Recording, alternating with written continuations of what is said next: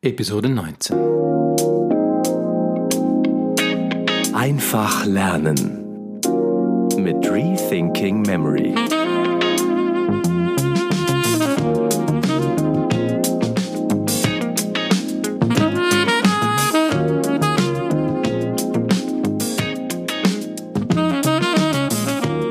Geht es dir vielleicht auch oft so? Irgendwie hast du das Gefühl, du kannst dir einfach keine Zahlen merken. Wie war nochmal meine Firmentelefonnummer? Ach, und die Nummer dieses Geschäftskollegens und äh, die Nummer meines Freundes. Ach, wie war die nochmal? Oder vielleicht bist du ein leidenschaftlicher Bibelvers-Auswendiglerner, aber du kannst dir einfach nicht die Versangaben merken.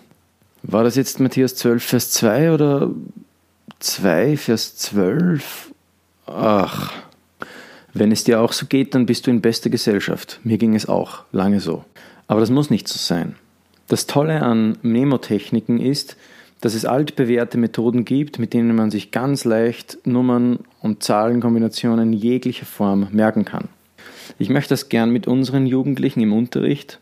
Wenn ich bei uns im Lernzentrum Lernen, Lernen unterrichte, dann zeige ich meinen Jugendlichen, wie ich mir 30 Zahlen nacheinander ohne Probleme merke. Und ich sage ihnen die Zahlen dann auch noch von hinten nach vorne auf. Dann schauen sie mich meistens mit ziemlich großen Augen an und merken, puh, der kann was, was wir nicht können. Aber keine Sorge, ich bin nicht besonders begabt. Eigentlich im Gegenteil. Ich war früher immer sehr schlecht im Merken. Ich hatte aufgrund dieser Tatsache immer wieder Probleme mit meinen Eltern, gerade in meiner Jugendzeit. Ich vergaß die simpelsten Dinge. Ähm, Dinge, die ich mit meinem Vater ausmachte, ob das jetzt die Uhrzeit war, wann wir uns treffen sollten oder ob das irgendeine Abmachung mit ihm war. Ich vergaß es einfach. Und natürlich dachte mein Vater dann, ich würde das boswillig machen. Es war aber fern der Realität. Ich tat es nicht boswillig. Ich vergaß es einfach. Wie nun sich Zahlen merken, ohne sie wieder zu vergessen? Hier gibt es eine einfache Methode, die Methode der Zahlensymbole. Wie auch schon beim Gedächtnispalast äh, merken wir uns Zahlenkombinationen mit verschiedenen Symbolen. Das heißt, alles, was wir uns merken wollen, wird in ein Bild übersetzt. Und diese Symbole merken wir uns dann. Und zwar genauso, wie wir uns auch alle anderen Sachen im Gedächtnispalast merken. Mit visuellen Assoziationen. Der bekannte Neuropsychologe und Gehirnforscher Manfred Spitzer sagte einmal in einem Vortrag, dass unser Gehirn aus drei Dritteln bestünde. Ein Drittel des Gehirns sei für das Sehen da, ein Drittel für die Bewegung und das letzte Drittel für den Rest. Das ist schon sehr bemerkenswert. Wir sind also im Grunde genommen Augen- und Bewegungsmenschen. Wir können uns das gleich in einem lustigen Merkbild merken. Wir stellen uns zum Beispiel einfach ein Auge mit Beinen vor. Und das sind zwei Drittel unseres Gehirns. Das letzte Drittel ist für den Rest zuständig. Wenn also ein Drittel für das Sehen zuständig ist, dann dann verwundert es nicht, dass visuelle Merktechniken einfach gut funktionieren. Wir haben das ja schon in der Episode über den Gedächtnispalast gezeigt, dass wir mit unserer Vorstellungskraft uns einfach so jetzt in diesem Moment in unser Zimmer oder in unsere Küche stellen können, den Kühlschrank öffnen und einfach einmal einen Blick hineinwerfen und sehen, was sich darin befindet. Das können wir jederzeit in unserem Kopf. Und weil wir das können, können wir uns das auch zunutze machen, uns Dinge zu merken, die im Wesentlichen gar nicht dort sind. Also mit dort meine ich natürlich im Gedächtnispalast.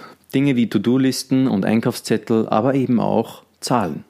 Bei den mnemotechnischen Zahlenmerksystemen gibt es im Wesentlichen drei verschiedene Systeme, die ich danach einteile, wie schnell man sie anwenden kann und wie lange man dazu braucht, sie zu erlernen. Das einfachste dieser Systeme ist das sogenannte Zahlensymbolsystem. Hier verwendet man einfach Objekte, die wie die Zahl aussehen, die man sich merken will.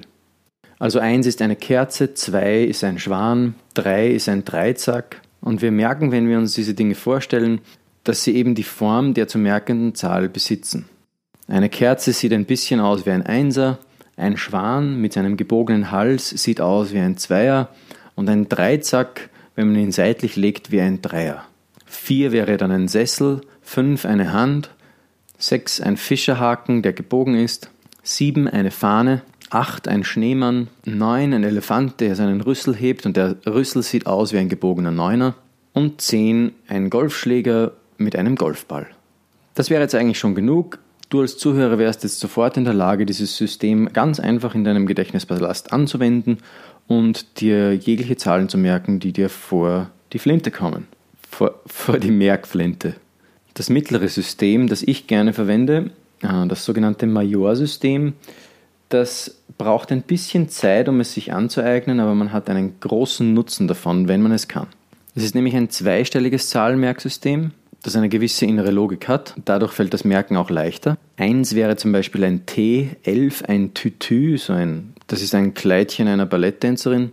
Zwei wäre Noah, der Mann mit der Arche aus der Bibel. 22 wäre eine Nonne. Drei wäre eine Oma, habe ich absichtlich so betont. Und 33 eine Mumie. Man hört also von der Betonung her, hier steckt eine gewisse Logik dahinter. Ja, und wenn man jetzt dieses Zahlensymbolsystem äh, Intus hat, dann kann man sich eigentlich recht einfach alle Zahlen merken, die man sich merken möchte. Man muss sie nur im Gedächtnispalast eben interagieren lassen.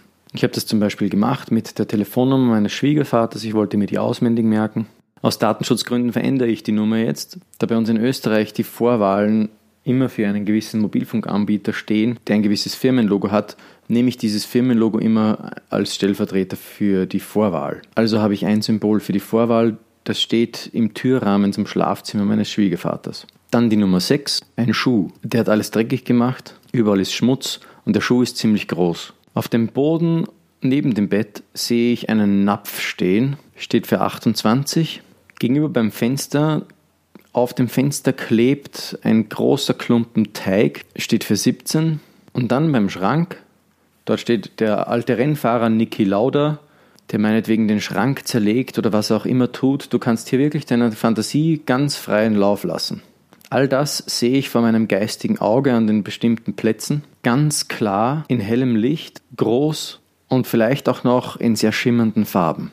Den Schmutz rieche ich und fühle ihn und so verwende ich alle meine Sinne, um mir das zu merken. So eine Telefonnummer habe ich in fünf bis zehn Sekunden abgespeichert und dann geht es nur darum, dass ich die Bilder nach der Reihe immer wieder ein bisschen durchgehe und sie verfestige, indem ich sie mit allen Sinnen wahrnehme.